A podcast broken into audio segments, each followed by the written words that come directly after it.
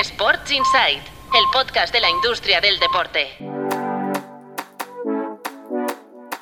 Buenos días, soy Patricia López, directora de Tu Playbook Media y hoy lunes 13 de noviembre te traigo los titulares de la industria deportiva que han marcado los últimos días. Vamos con ello. El Barça busca acortar plazos para abrir el 50% del Hospitality del Camp Nou la próxima temporada. El club y Limac han conseguido arañar una semana al calendario previsto de ejecución. La constructora asegura que podrá entregar el estadio a un 76% de la capacidad en noviembre del 2024, es decir, dentro de un año. La Junta de Andalucía invertirá 20 millones para que la Cartuja sea el Estadio Nacional. Con miras al Mundial de Fútbol 2030 y con la imagen de Wembley y San Denis, el gobierno andaluz busca aumentar la capacidad del recinto deportivo a 75.000 espectadores. Dejamos España, vámonos a Estados Unidos, donde el fundador de la WWE hace caja con la venta del holding que aglutina esta entidad y la UFC. Vince McMahon venderá el 30% de sus acciones de TKO por 70 millones de dólares. Ya hay interesados en hacerse con este paquete de acciones. El fundador de la promotora de eventos de lucha libre mantendrá, eso sí, un 25% de las acciones del grupo, que en lo que va de año ha reducido un 40% su resultado neto, hasta ganar cerca de 180 millones de euros de enero a septiembre.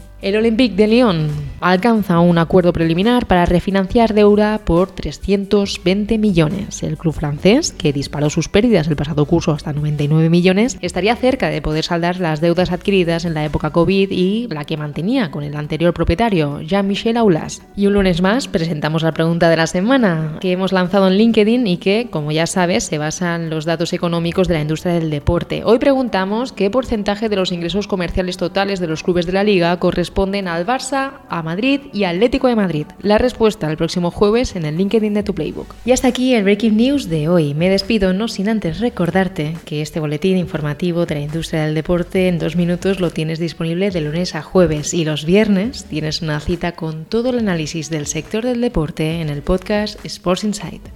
Sports Insight, el podcast de la industria del deporte.